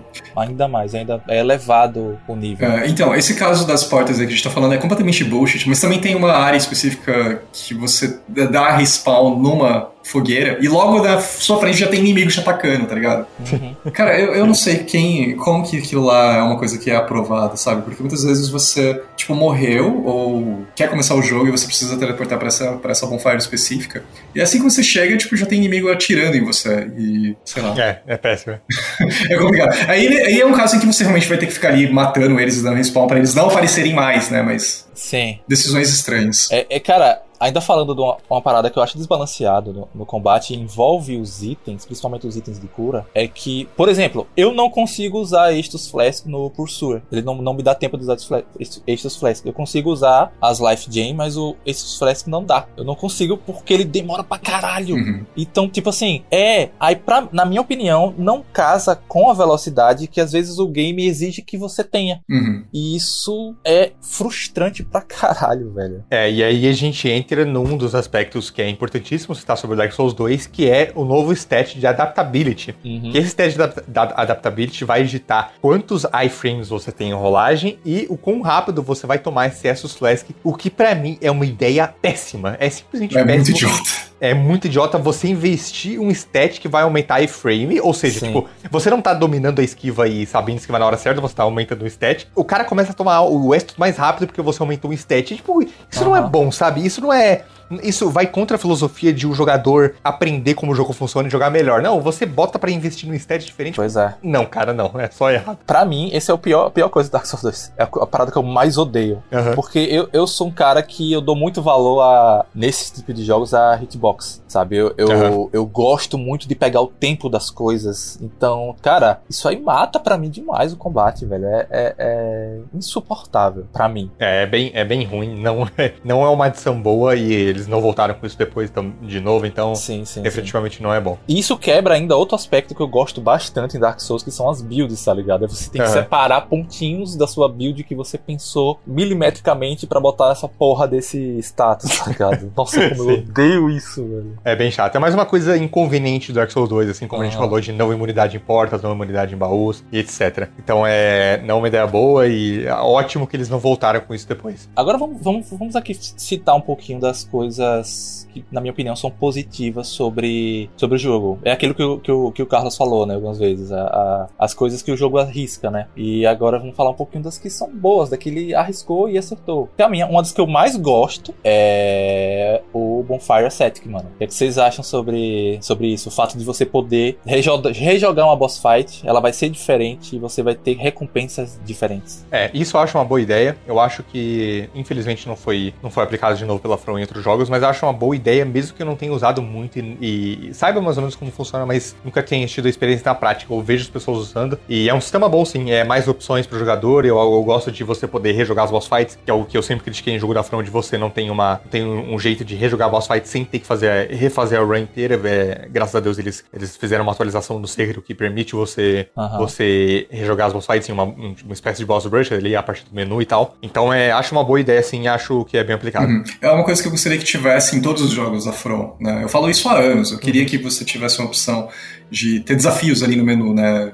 Você pode abrir isso daí, nem que você abrisse só depois que você zera um certo número de vezes, sabe? Mas um desbloqueável ali que te permitisse rejogar e fazer experimentações e tal. Então eu, eu acho que já tem um, um pequeno princípio ali de caminho certo que eles deveriam seguir. Porque uma coisa que todo mundo elogia e todo mundo gosta muito nos jogos da Front são as lutas contra os chefes, né? Então eles deveriam explorar isso daí. É uma coisa que até Mega Man faz, sabe, tá ligado? Sim, Eles verdade. lançaram as, as collections mais recentes aí de Mega Man. Eles colocaram desafios ali em que você tem que fazer boss rushes contra chefes que às vezes estão em cenários diferentes ou misturam habilidades diferentes e tal, e, e dá um twist ali bacana, né? E não é exatamente isso que acontece no Dark Souls 2, mas já tem um princípio ali muito bom disso, né? Então concordo com vocês dois. É, isso, isso é interessantíssimo, porque se não, exis, se não exis, existisse esse item, cara, você só poderia pegar a Moonlight na sua segunda gameplay. Uhum. A, Uhum. a verdadeira. Ajuda pra caralho, tá na sua build, sabe? Você poder adiantar ela. Sim, é legal. É, eu acho fantástico, eu acho um recurso, um recurso fantástico. Outro recurso também que eu sinto muita falta em Dark Souls 1 e Bloodborne, que é o fato de você poder realocar seus pontos, os seus status, né? E, e testar várias builds na mesma, na mesma run. Ah, sim, total, é. É algo que o Dark Souls 3 depois faz com uma Covenant específica. Aham. Mas é legal, sim, eles terem introduzido já esse sistema do Dark Souls 2. E mesmo que eu não use muito, como repetindo a mesma coisa do, do Bonfire Static, é uma opção a mais, então é sempre bem-vindo. Essa já é uma coisa que eu não sei se eu gosto muito, porque quando eu faço um personagem específico, eu, eu sou muito apegado àquela build que eu tô fazendo.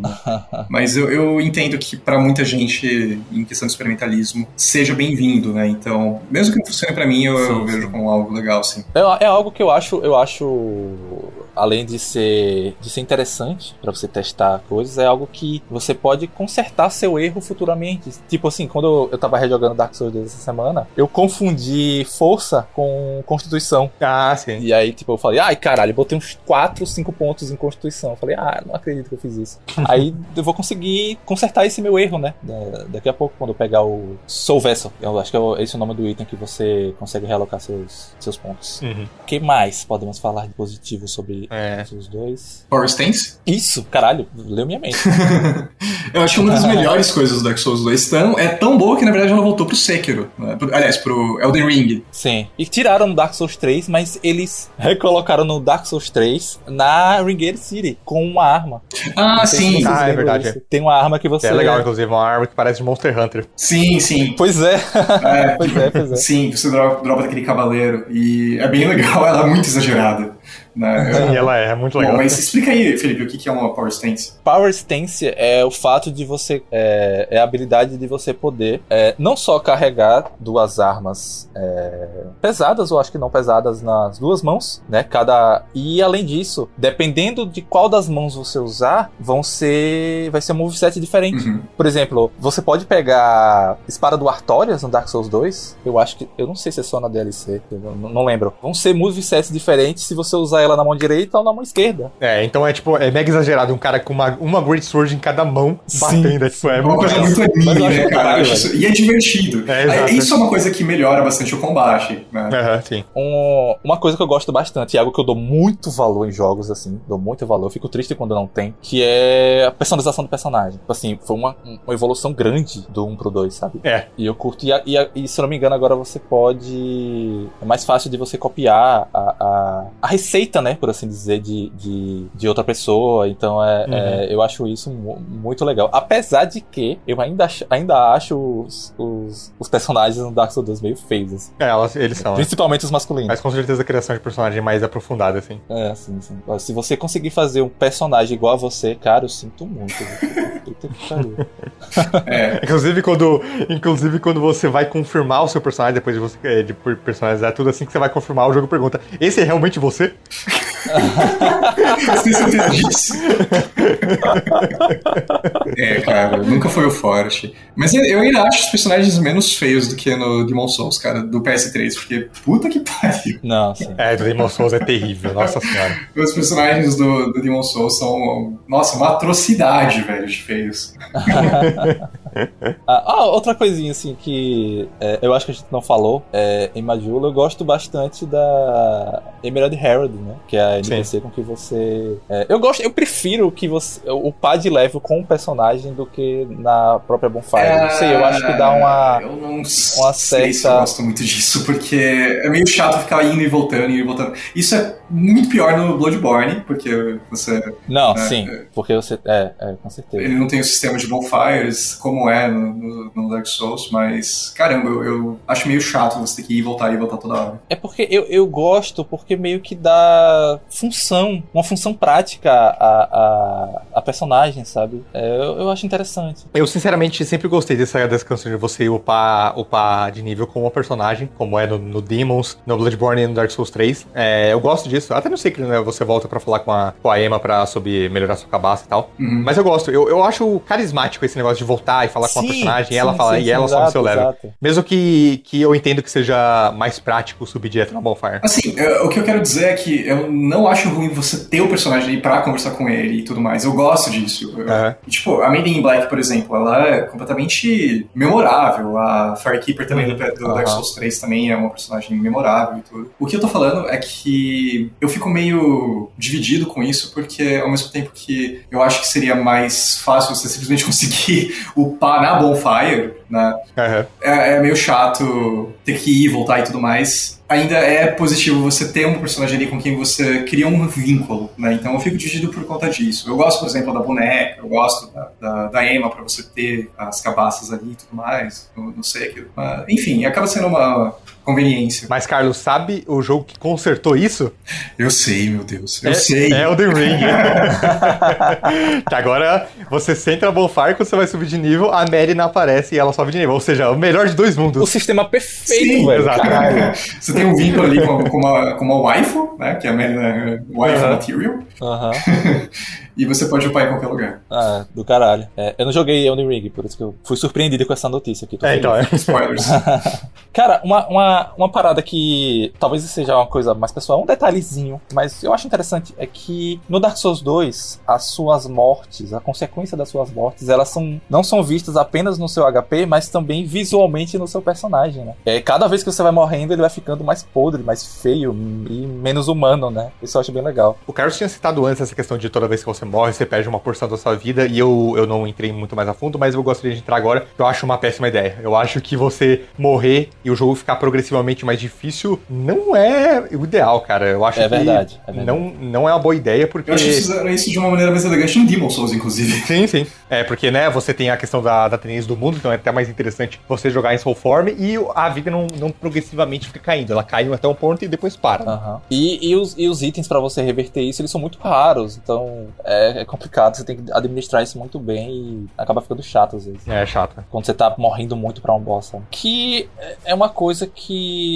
a gente ainda não discutiu, mas eu acho interessante. Como é a questão, essa questão da dificuldade para vocês no Dark Souls 2? Isso eu não tô falando por conta da hitbox, né, do, do da GL, do novo status e tal, mas, tipo assim, questão de moveset, de, de inimigos e tal, é, armadilha. Eu vou falar uma coisa que é uma frase simples, mas que eu acho que vai entrar justamente no que o Snake vai querer discutir depois. Uhum. O Dark Souls 2, ele pega errado a ideia da dificuldade. Porque uhum. nos jogos que o Miyazaki fez, a dificuldade não é o principal. Ela é uma, um, como vou dizer assim, um meio para fazer com que você conquiste uma coisa recompensadora, né? Então ele não é difícil por ser difícil, ele é difícil para poder te ensinar a superar aquele desafio e você ter uma experiência satisfatória. Uhum. O Dark Souls 2, ele pega a dificuldade para ser difícil mesmo. Então ele tem muito bullshit. Tem, tem. Muito. Exatamente. Muito. Isso já pega a questão do fato de você ter que enfrentar vários inimigos ao mesmo tempo, né? Ou ele bota você numa sala onde você vai estar tá fogo de, de baixo, inimigos arqueiros lá longe, inimigos com espadas vindo na sua direção. Isso é forçado, tá ligado? Tem, tem uma parte no castelo, por exemplo, que você tem um corredor que, tipo, ficam tirando em você de tudo quanto é lado e isso é muito chato. Pra caralho. É, e o Carlos citou que o jogo é,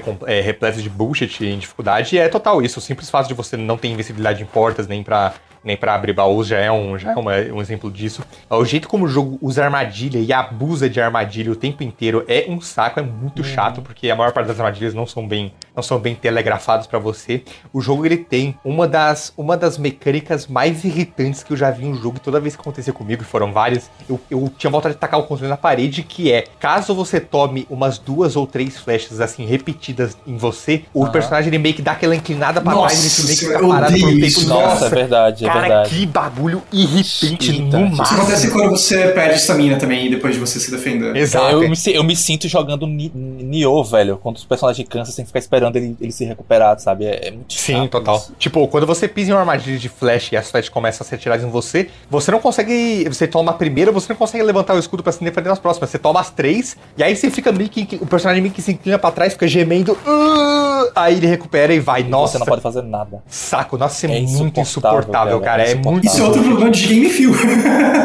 que É, que total, passa aquela é, impressão total. que eu tenho de que o jogo é muito pesado, né? Aham, Isso sim. daí tipo, te tira o movimento e você tem uma sensação do personagem ser muito mais pesado do que ele deveria ser, né? Sim, pois sim. é, cara, pois é. é e, nossa, e, e as armadilhas, tipo, a gente já falou bullshit algumas vezes. Cara, em Lost Bastille mesmo, tem uma armadilha que você abre uma porta e não é nada, é um vão, aí você cai e morre. É, e tipo, é, é muito, é muito tosco. É, se fosse, se fosse, se do outro, se do outro, quando você abrisse a porta tivesse uma ponte quebrada, e aí, ai, você não viu o buraco e caiu, Uhum. ok, beleza, mas tipo, tem uma parede, Tipo, fizeram aquela porta ali pra quê, sabe? É, não faz sentido. Cara, que ridículo isso. É, o, o- é um jogo que ele, claramente, como o Carlos disse, não sabe entender o que é dificuldade nesses jogos, porque Sim, sim. você pega esses momentos de dificuldade que a gente tá citando até agora, e aí você vai ver o moveset dos chefes, que era pra ser um momento difícil, que você precisa entender, e o moveset de 90% dos chefes é extremamente pobre e sem graça. Sim. É um jogo que não, definitivamente não acerta em chefes, que é um dos, um dos problemas mais discutidos dele, e, e os chefes realmente... Eles são muito a qualidade dos né, chefes cara? é baixíssima, sim, é, total.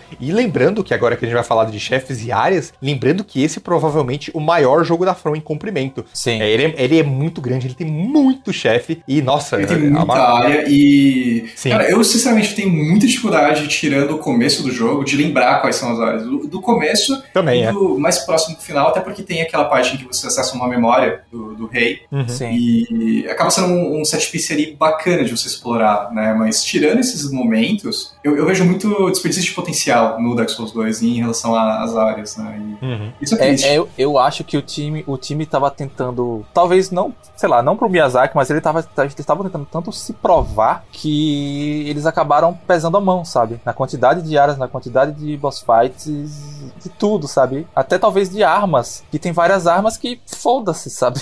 Você nunca vai usar. Uhum. Aham. Então, pra mim é meio que isso. Eles estavam tentando se provar e, e exageraram na, na- E aí, quando você exagera, quando você quer fazer muito de uma coisa, tem uma hora que a criatividade acaba, né? É, total. É, definitivamente não é um não é um jogo que acerta em boss fights. Eu acho que no jogo base eu devo gostar só talvez do, do Glass Knight e quase só. Eu acho a chefe final do jogo, que a gente vai discutir mais pra frente, Nossa. Fraquíssima. É, então, é um jogo que não, não tem não tem uma qualidade nem muito alta, nem em área, nem em chefe. Então, é complicado falar de um jogo que acerta em coisas, mas também no- meio que no esqueleto dele erra em tanto, sabe? Aham. Porque, né, as áreas e os chefes são uma das principais coisas de jogos da From. E quando você não, não consegue acertar muito nisso, não sobra muito ao que, ao que gostar no jogo. Então é, é complicado. Eu, eu gosto de, de algum, sei lá, acho que dá pra contar na- nos dedos de uma, de uma mão, assim. Mas eu gosto de alguns boss, só que eles são tantos são tantos boss que você, tipo assim, você acaba esquecendo do que você, do, que- dos que você gostou, sabe? Aham, sim. É complicado isso, cara. Não, tem chefe que. Tem chefe que você, assim que você derrota o chefe, você vai pra uma outra área e nessa. Né, pra próxima área, e já nessa área o chefe virou um inimigo comum, sabe? É,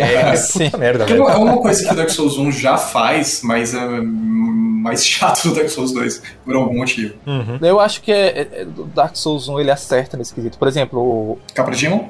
o Taros Demon e o Capra Demon. Você encontra eles no, no começo do jogo e depois você só vai ver eles como inimigos comuns lá perto do final, tá ligado? Aham. Então eu acho que é, é balanceado de uma forma melhor. Eu acho que o problema do Dark Souls 2 é botar a barra de chefe em inimigo que não tem problema de estar ali, ok, o inimigo é difícil, mas que não merece a barra de vida de chefe ali no fundo, Sim. sabe? É, ele é uma glorificação de inimigo comum, sabe? E, então isso é realmente o problema. Uhum. Ah, acaba é, banalizando a, a- Aham. essa, é, essa barra, né? Tipo assim, tá, foda-se, né? Quando Sim, aparece sim. um boss. assim. Uhum. E eu acho que pra mim, o, o- a, a pior coisa, além dele duplicar, ele repetir o boss e duplicar o boss, achando que tá arrasando, caralho, agora vai ser duas vezes mais difícil. É, é ele, na cara dura, a gente já falou um pouco disso antes, é repetir totalmente boss de Dark Souls 1. Como Sim. o Old Dragon Slayer, né? Que é o, o O Warren. War. Warrant. Tipo, Uhum. porra, velho. Não, isso não só o Warren, sim, mas também a- as gárgulas no, no, no, tel- no telhado ali do Lost Bastille, que é a mesma Coisa gente já citou. É completamente. É uma escolha um tanto quanto estranha, né? E, mas o que me irrita um pouco disso, principalmente nessa questão das gárgulas, por exemplo, é que fica entediante, porque une o sistema de combate do Dark Souls 2 ser diferente do Dark Souls 1, e você tem que ficar meio que andando ali pelo cenário, esperando a hora certa de você atacar, e fica entediante, sabe? Não é um, não é um combate tão engajante quanto é dos outros jogos. E isso varia, isso extrapola até para alguns inimigos comuns. Tem um inimigo do começo do jogo que ele é como se fosse uma tartaruga grandona de pedra que tem um, uma marreta para te acertar. E entra um outro problema do jogo, né? Que os golpes deles têm muito tracking. Ah, né? E o é. que, que isso quer dizer? Tipo, quando o inimigo começa a te atacar, ele- sei lá, compara a batalha, por exemplo, do Adjudicator, do, do Demon Souls. Uhum. Ele é um chefe grandão, que é todo des- desengonçado, e ele tem um golpe. Ele tem um arco muito grande que você consegue ver o telegraph dele e, tipo, sair do, do lugar, tá ligado? Esse, essa tartaruga específica aí, quando ela vai te atacar, o tracking dela é, tipo, enorme. Tipo, você pode ficar girando atrás dela e ela vai ficar rodando em 360 graus É, até é ridículo. Ah. E você não consegue dar backstep nela porque eles tiveram a brilhante ideia de colocar um casco nele quando você chega atrás dele, ele, tipo, deita em cima de você. É, é É um péssimo. negócio muito chato e resume bem as coisas de você que tem que ficar esperando, sabe? É, teve vezes já acontecer com essa tartaruga de eu estar completamente nas costas dela e ela vai descer o golpe, ela vira 180 graus de uma vez e me acerta, sabe? É, é bem ridículo. Esse tracking é muito besta, cara. É, eu acho que o Dark Souls 3 aplica isso muito melhor, que é um, é- é um ataque atrasado, que aí você precisa ter um timing certo pra sua esquiva, não é simplesmente esquivar é, a qualquer momento, você precisa ter um timing certo, enquanto o Dark Souls 2 é esse track ridículo. Sim, sim. Esse, esse inimigo, até, a, a primeira vez que você encontra ele, é até. Tem até uma quebra de expectativa. Eu acho até legal. Que você vai. Ele tá de costas, você vai preparado pra dar um backstab nele, ele cai pra trás e desmaga, sabe? Uhum. Mas depois fica chato. É, os golpes dele são extremamente previsíveis. Tipo assim, eu mato essa tartaruga, eu espero ela dar aquele porradão no chão, dou dois golpes e coisa. Ela vai dar o porradão de novo, ela não- não tem a capacidade de chegar mais próximo de você, de tentar te enganar, de mudar o moveset, sabe? É, é isso. Se você não fizer besteira, você mata com muita facilidade, assim. Cara, e falando aqui da. Eu quero falar de uma boss fight, boss fight específica que ela me deixa triste. Que é a primeira do, do Last Giant. Por quê? Ele é meio que uma cópia ao moveset dele do Tower Knight, do Demon Souls, né? Uhum. Ele copia muitas coisas do Tower Knight, né? Tá? Pisão no chão, bater com, com, com a espada, que no caso do Last Giant vai ser o braço dele, assim. E quando você volta, volta, entra na memória do gigante, enfrenta o, o, o rei, né? O King of Giants, acho que é assim o nome dele. Ou é Giant Lord, não, não lembro. É praticamente a mesma coisa. Uhum. Ou seja, ele copia, ele copiou de um, de um boss do Demon Souls e, e ele repete no mesmo jogo, tá ligado? Pô, que merda, velho. É, é diferente de você acessar as memórias do Sekiro, por exemplo, que você enfrenta o Coruja de novo, mas é uma luta completamente diferente, numa arena diferente tal. Completamente diferente, é. é. Cara, tem um chefe que é um monte de rato. É um monte Nossa. de hordas de ratozinho Puta, pequeno. Caralho, é muito verdade. Sim. E tem um rato específico que você precisa bater e ele tem a vida, como eu disse, glorificação de inimigo comum. É ridículo, é, patético, é inacreditável que aquilo... Royal Rat Vanguard o nome. É, uhum. Não, a gente tá citando alguns piores, a gente pode citar também o Prowling Magos e a Congregação. Nossa, é Congregation é horrível, velho. É terrível, que é, é você entra numa sala, tem tipo uns 10, uns 10 meio que zumbis ali se arrastando no chão, dois magos, e você, tipo, bate nos zumbis também, tira a vida do chefe, e você tem que matar Aham. os inimigos da sala. É tipo, é um encontro normal contra inimigos comuns, assim, que, tipo, deveria ser uma Sim. sala que você passa, sabe? Mas não é, tipo, tem uma, tem uma barra de chefe ali embaixo, não faz sentido. Uhum. É, é tipo o monte de gente do Dark Souls 3, né? Só que eu acho que o, o monte de gente do Dark Souls 3 ainda tem uma parada mais, mais carismática, sabe? Tem, tem uma parada mais engajante, é. Você tem É. que saber onde acertar, você tem que controlar a multidão Sim, e tal. sim. Lá é, no, no, no Dark Souls 2 é qualquer coisa, sabe? Então é, nossa senhora. Uhum. Ah, cara, sei lá. É. Pra- só- é, fica meio cansativo de pensar nessas coisas que o Dark Souls 2 faz mal, mesmo tendo talvez a intenção correta, mas. Sei lá, eu eu fico muito curioso pensando no que, que passou na cabeça dos reviews quando esse jogo saiu, porque ele é claramente o Dark Souls que tem é, o Metacritic mais alto, né? Ele tá estacionado em 91, enquanto, tipo, os outros estão em 89, é, e tal. Ele é claramente o jogo mais fraco de todos esses, né? E faz escolhas tão, tão erradas em, em questão de, de tamanho de chefe, de tamanho do próprio jogo em si, né? Essa ênfase na dificuldade dele, de você ter que morrer umas 500 vezes. É engraçado você pegar alguns reviews, porque, tipo, do, do cara do, da Polygon, por exemplo, se não me engano, no review dele ele fala: Nossa, eu morri 235 vezes antes de acabar o jogo e tudo mais. E no próprio jogo tem, em Majula, tem uma, uma, uma pedra que você interage e ela mostra quantas pessoas já morreram no universo do jogo ao, ao longo do sim, tempo. Sim. E... Se você tiver online, ele mostra no, do mundo inteiro. É... Se você tiver offline, ele mostra só o seu. Ah, eu não sei. É, é definitivamente muita decisão errada junta no mesmo, no mesmo é, jogo. Né? É complicado falar Dark Souls 2, porque, tipo assim, os três aqui gostam do jogo, sabe? Uhum. E... Mas ele tem muito defeito, cara. É, eu acho que. Vamos agora citar os chefes que são realmente bons do jogo. É, eu citaria o Glass Knight, que é um chefe que é. Embora tenha problemas de hitbox, né? Eu acho que isso é padrão pra Dark Souls 2. Eu não, mas isso um aí é legal. geral, não tem como fugir, né? Sim, sim. Eu acho que nas DLCs o, o filme Knight é um bom chefe. É isso meio que é, é meio consenso, assim como o Seralone. É, o Seralone, tipo, disparado mais uh, universalmente elogiado, né? E com, com méritos. Sim. Eu gosto do Pursuer, apesar de que o jogo banaliza ele pra caralho, botando ele em todas as áreas depois. É, total, é. Eu gosto de, eu gosto de derrotar ele por conta da, de você, da parry. Eu acho isso divertido. Uhum. Sim, sim. É, eu acho que a DLC tem um bom chefe contra o dragão, que é o Si, né? É, ele é um bom dragão. Sim, isso. verdade, bem, bem lembrado. É um, é um, dragão bacana. Sim, eu não acho que esteja entre os melhores. Eu, eu gosto mais, por exemplo, do Calamity, ou do Midir. Uhum. E, e a boss fight contra o, o dragão da, do The Network Test do Elden Ring já acho melhor que qualquer um desses. é, mas ainda acho uma boa luta. Mas tirando isso, não são muitos chefes bons. Tipo, ah. o, o, jogo ele tem muitos chefes, eu, eu, chuto que é mais de 40. Só que eu sinto que essa quantidade acaba tirando a, a polimento de outros chefes que poderiam ter sido melhores. Eu acho que é um jogo que ele quer. Ele, ele tá tentando muito focar, tipo, ah, é, coisas que são boas em Dark Souls 1, ah, os chefes, né? Então eu vou botar bastante chefe. É, é aquela síndrome de mais e maior, tá ligado? Uhum. Uhum, é, exatamente, é. não é muito boa. Mas tem uma, tem uma luta contra o chefe que eu gosto, que é a do Velstadt, que é no castelo de Drone Lake. Ah, legal. É uma boa luta. É legal, é uma boa luta. Embora o castelo de Drone Lake seja uma área relativamente decepcionante, né? Que o jogo, ele desde a abertura, que já é citado, né? É, mas comparado com o Orlando. Sim, ele é, exato, é. é. Desde a abertura ele tá construindo para esse momento que você vai chegar lá, mas quando chegar lá não é uma área muito legal. Uhum. E também dá muita impressão de que é ali que acabaria o jogo, mas na verdade tem muito conteúdo ainda depois disso. Sim, sim. Sim, ainda tem, é. Eu até gosto do Ancient Dragon, eu acho a batalha com ele até, até bacana, apesar dela ser bem exploitável quando você pega um, um, um, um jeito assim, se você ficar na pata dele, você não vai ser acertado, sabe? Uhum. Mas eu acho até bacana, eu acho a luta dele até, até legal, apesar de ser opcional. Total, é. Queria falar, eu queria falar um pouquinho só da última boss fight, que ela é sem graça duas vezes, porque você enfrenta primeiro dois, dois guerreiros, né? Uhum, e depois, depois enfrenta a Nashandra. Uhum. Os dois são sem graça, velho. é. É, os dois são, são bem sem graça. Dose dupla. A Nashandra, que é o chefe final do jogo, é, é muito chata. Ela, o moveset dela é tão desinteressante que eles têm que adicionar um, um negócio que ela bota, da curse, bota né? alguns é. pontos. É, ela bota alguns pontos na arena que podem dar curse se você se aproximar muito, que é, né, ridículo. Uhum. É, é, é, um, é um chefe pobre, assim como todo, quase, todo, quase todos os outros chefes do jogo. Então é. Que se você tiver aquela, aquela máscara, fudeu. Anula isso. Sim, é. E inclusive o Carlos vai concordar, mas chefe, chefe final, o jogo da From costuma ser muito bom. Sim. Todos os chefes, tirando Dark Souls 2, né? Todos sem exceção. E extremamente memoráveis. E a Chandra é completamente. Hum. É até engraçado, porque lembra quando você tava jogando Dark Souls 2 nesse, nesse ano? Você tava falando da, da Chandra e você falou dela e eu fiquei tipo, o quê? Pera, eu não, eu não lembro. eu literalmente não lembrava, velho, que era o chefe final do Dark Souls 2.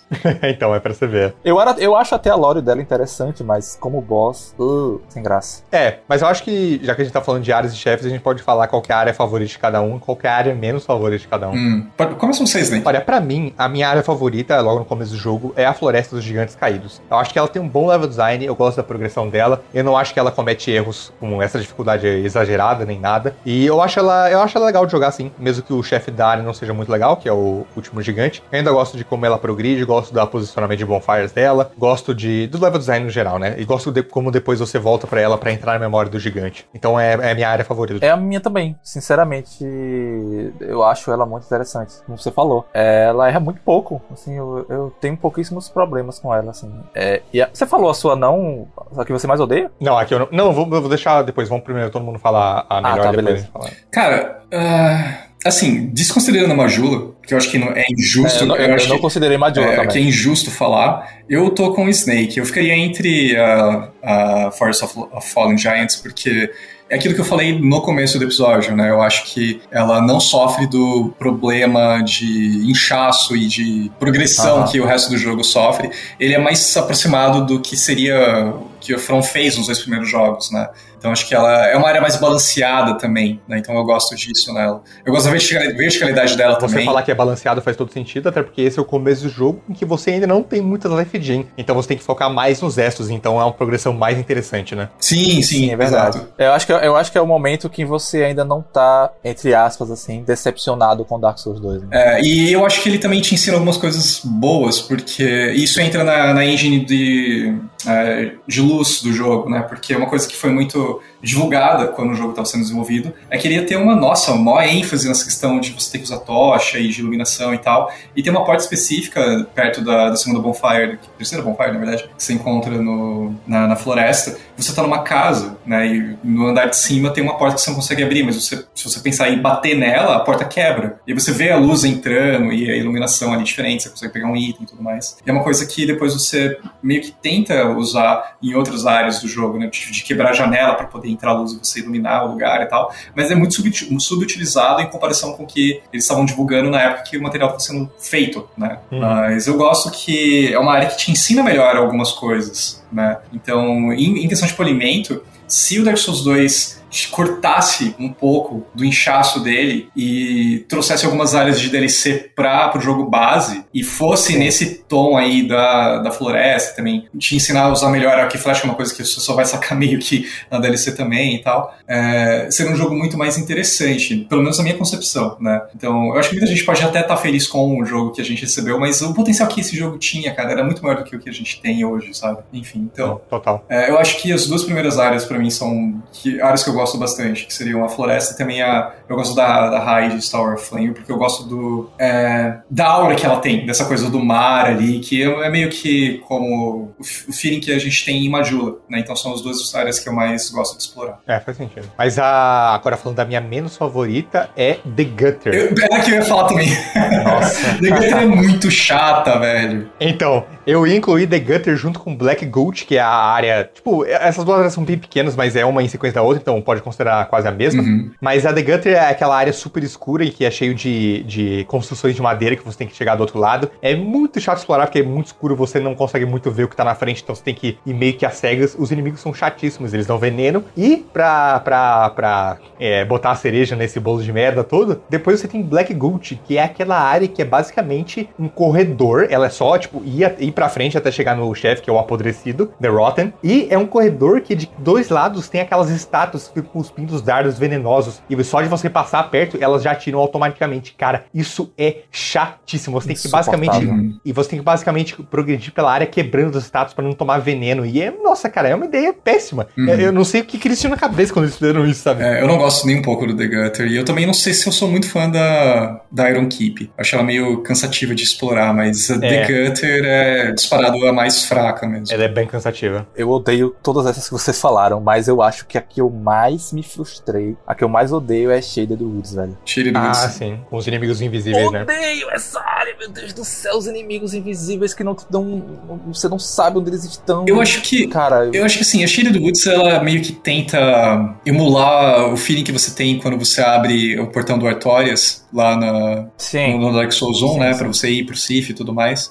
Só que ele faz isso de um jeito muito mais controverso, é, é talvez por, justamente por essa questão de você não conseguir enxergar os inimigos e tudo. É uma área meio. que ela, Eu acho que ela tenta te causar um desespero, mas não um desespero bom. Não, não, não. É, não é, é, é, é frustrante demais, cara. É, a gente falou das nossas menos favoritas, mas eu, eu, vejo que, no geral, o que as pessoas menos gostam é Shrine of Amana, que é descendo, descendo o elevador lá do castelo de Dran Lake, é aquela área que é, que é meio que água é, e tem os feiticeiros. Eu acho que é porque ela é irritante, né? Porque foi que os maguinhos tá tirando de você muito longe. Aham. Uhum. E na água também tem aqueles bichos que só que aparecem e tal, então é, é bem chato também. Esse jogo não, não acerta muito em área.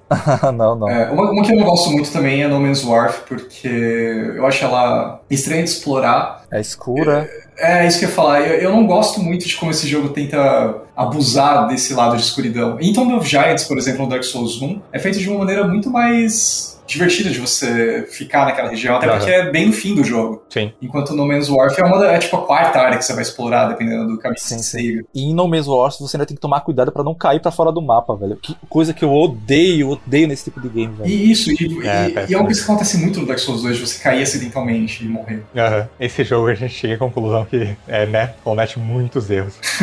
sim, sim. Vamos falar um pouquinho do que faz ele ser um pouco melhor? Acho que é, vamos tentar terminar numa nota um pouco mais feliz, porque a gente não quer sim, passar sim. a ideia de que nós somos haters do Dark Souls 2, porque sim, tem jogo muito pior do que ele. Então... Sim, sim.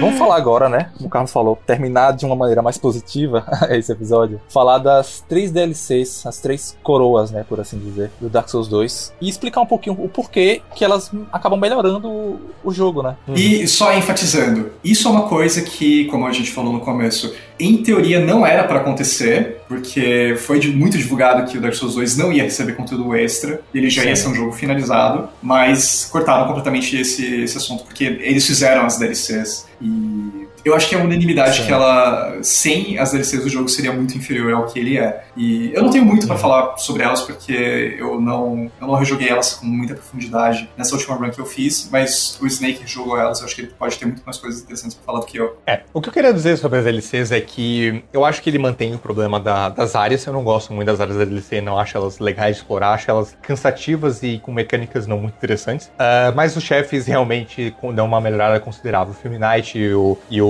e o Seralone e o, o Dragão são, são bons chefes. Sim. Embora DLCs também tem um, tem um chefes ruins, que tem um chefe que são três NPCs. É, um deles, inclusive, é o Ravel, é muito chato de enfrentar. Então, é, ele ainda mantém esses erros, mas é a média de chefes com certeza melhora. Tem o, o, o, o Raider, né, que é o chefe final da, da terceira DLC. É um bom chefe também, embora não seja o melhor dessa seleção das DLCs. Então, é, em termos de chefes, as DLCs com certeza melhoram. E é, caso você não tenha, caso quem esteja ouvindo não tenha jogado DLCs, eu recomendo bastante sim, que a sua impressão sobre o jogo pode melhorar. Não, a, minha, a minha impressão melhorou pra caralho quando, quando eu comecei as DLCs, sabe? Uhum. Mesmo achando a primeira área, a área que é chuva, ela é chatíssima, porque tem aquelas, aquelas tartarugas que, pra quem não manja, são tartarugas que carregam pedras em cima que ficam atirando veneno em você. Eu acho insuportável. Puta que pariu. Repete isso. É, eu acho interessante. Eu acho que a posição dos inimigos nessas áreas, elas são muito, muito melhores, são muito mais agradáveis uhum. de você enfrentar. É, parece, parece que a impressão que eu tenho é que foram times diferentes que fizeram o jogo base e a DLC. Sim, cara, sim. Porque até sim. em termos de. Principalmente na, na, primeira, na primeira coroa, parece que o jogo, em level design, ele incentiva mais o, a solução de puzzle locacional, digamos, porque você tem que mexer muito mais em. Como eu te falei, do uso lá do arco e flash para você poder subir é, para lugares que você precisava ir, para pegar itens, ah. para né, fazer a progressão toda. Ele faz você ficar muito mais preocupado com o ambiente do que o jogo todo, sabe? Então, eu acho que parece que foram times diferentes que fizeram cada um desses setores aí do, do game. Exato.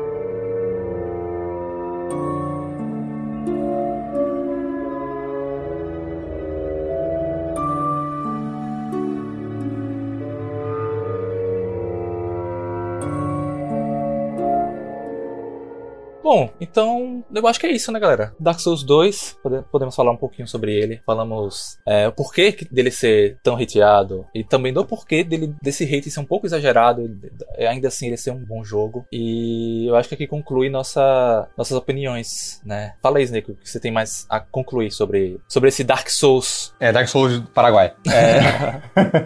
eu quero dizer que é um bom jogo, eu gosto dele, embora não goste muito, sabe? A, a, o meu gosto pelo jogo não é gigante, mas eu gosto gosto dele. Eu acho que ele tem bons momentos e eu acho que esses momentos acabam meio que se equivalendo com os momentos ruins. É, a experiência que eu tive esse ano foi, foi relativamente chata com o jogo, mas eu, eu consigo perceber que muitas partes das minhas reclamações são por ter uma experiência muito longa e muito aprofundada com os outros jogos da From, que são claramente muito superiores ao Dark Souls 2. Então é, é um jogo que eu recomendo sim. Eu não acho que as pessoas devem pular o Dark Souls 2 quando estão jogando os jogos da From é, e ir direto pro 3. Acho que deve ser jogado. E é um jogo que é que a gente tem falado bastante em todos os programas que a gente fez sobre a From, uh, em Demon Souls e no Dark Souls 1, que é um jogo bem único, mesmo não acertando muitas coisas. É um jogo extremamente único, ele, ele faz coisas diferentes que todos os outros jogos da From, assim como todos os outros jogos da From, fazem coisas diferentes é, comparado aos outros. Então é, é legal ver isso, que eles mantêm esse, esse tipo de personalidade em todos os jogos e eu acho que é um, que é um bom jogo, sim. É, eu faço das palavras do Snake as minhas e, assim, por mais que não seja, é, por mais que ele seja, na verdade, o nosso nosso Dark Souls menos favorito e que a gente acha mais problemático, ainda assim tem muita gente que gosta muito dele. Pode parecer meio loucura, mas tem, tem muita gente na internet que acha o Dark Souls 2 tipo, o melhor da franquia. Não, eu tenho amigos que têm ele como favorito. Sim, e, e eu não tiro mérito disso dessas pessoas, porque pode. Muitas dessas mudanças podem ter sido coisas que as pessoas completamente adoraram, sabe? Da mesma forma como muita gente pode gostar do Dark Souls 3 porque ele tem um combate muito mais veloz, por exemplo. Pode ter muito mais gente que gosta do Dark Souls 2 justamente por ele ter um combate do jeito que ele é, ou por conta da exploração do jeito que ela é, ou porque essa ênfase em, em tochas e coisa e tal, ou porque gosta muito das DLCs, ou gosta até da atmosfera do jogo, porque aquilo que o Snake falou no começo do, do jogo ter essa essa abertura meio deturpada ali, ela se ela prossegue pro resto do jogo, né?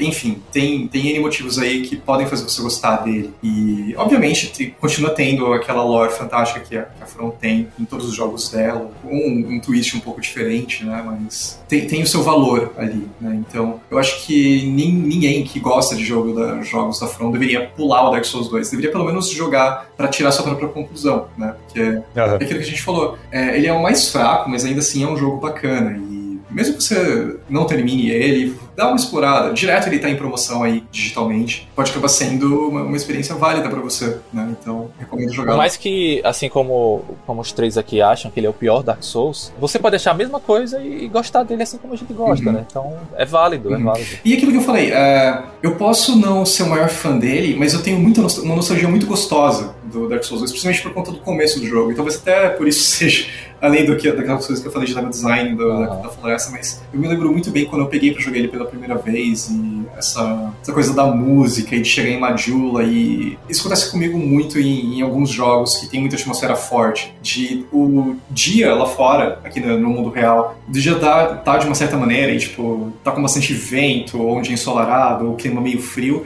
e eu ligar o videogame e ficar jogando, e essas duas coisas, tipo, eu preparo um cafezinho ali, vou tomar, e eu tô numa, uma área ali do, do jogo que eu tô gostando de explorar. E isso cria um certo vínculo para mim. Então eu tenho uma nostalgia gostosa da época em que o Dark Souls 2 saiu e que eu tava jogando ele pela, pela primeira vez. Então eu seria muito hipócrita de dizer que é, eu acho o jogo horrível ou coisa do tipo, porque isso não é verdade, sabe? Eu, eu tenho um carinho especial por, por, partes do Dark Souls 2 e eu fico grato que elas existam, sabe? Eu acho que fica aí o, o meu relato. Eu, eu, eu sinto o mesmo, cara. Apesar de todas as reclamações e todos os defeitos que eu acho que esse jogo tem, as minhas memórias, após eu ter conseguido, eu ter engajado e conseguido finalizar o game, o meu saldo ele foi positivo, né? Então é, é um jogo que eu fiquei feliz de ter jogado. Queria que muita coisa que ele tem não tivesse existido, mas é isso aí. Eu acho que, eu acho que ele serviu também de aprendizado para a própria From Software. Uhum, né? Com certeza. Então ele tem sua importância sim. Ah, com, com, certeza. Bom, e Felipe, você não participou dos episódios do Dark Souls 1 e do Demon Souls, e no final de cada episódio a gente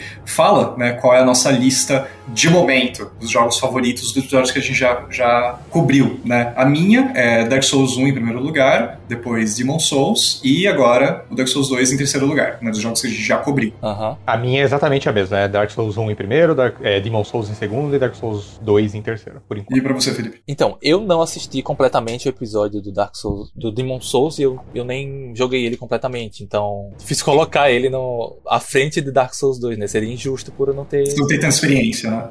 É, então eu vou colocar Dark Souls 1 em primeiro, é, Dark Souls 2 em segundo e o Demons em terceiro. Eu vou jogar, tomara que muito em breve, o Demon Souls Remake. Então, se para o nosso episódio de Elden Ring, essa minha lista ela vai mudar. Justíssimo, justíssimo. Isso é uma coisa que é muito válida, né? Porque, como a gente falou, Dark Souls 2 Sim. é o jogo que a gente menos tem experiência e também é o que a gente menos gosta. E Sim. pode ser que isso mude no futuro, pode ser que não, né? Vamos ver como vai ser a história aí com o seu, com o seu caso com o Demon Souls. Bom, é isso aí. Agradecer a todo mundo que escutou aqui até agora. Lembra dos recadinhos que a gente falou no começo, né? Sobre a Twitch. Ajuda a gente bastante um, um, um sub. Só o fato de você compartilhar esse episódio já ajuda pra caralho, vocês não têm noção. Esse episódio vai estar tá saindo no dia 30, é, então a gente já deseja aqui um feliz ano novo para vocês. Espero que 2020, 2022 seja um ano muito melhor. Espero que essa pandemia, pandemia esteja muito mais controlada. Espero que vocês tenham ganhado um PS5 ou um Series X de Natal e joguem Dark Souls e é que 2022 seja um ano incrível porque tem Elden Ring. Bom 2022 para todo mundo e feliz boas festas. Valeu, falou. Tchau. Até. Até.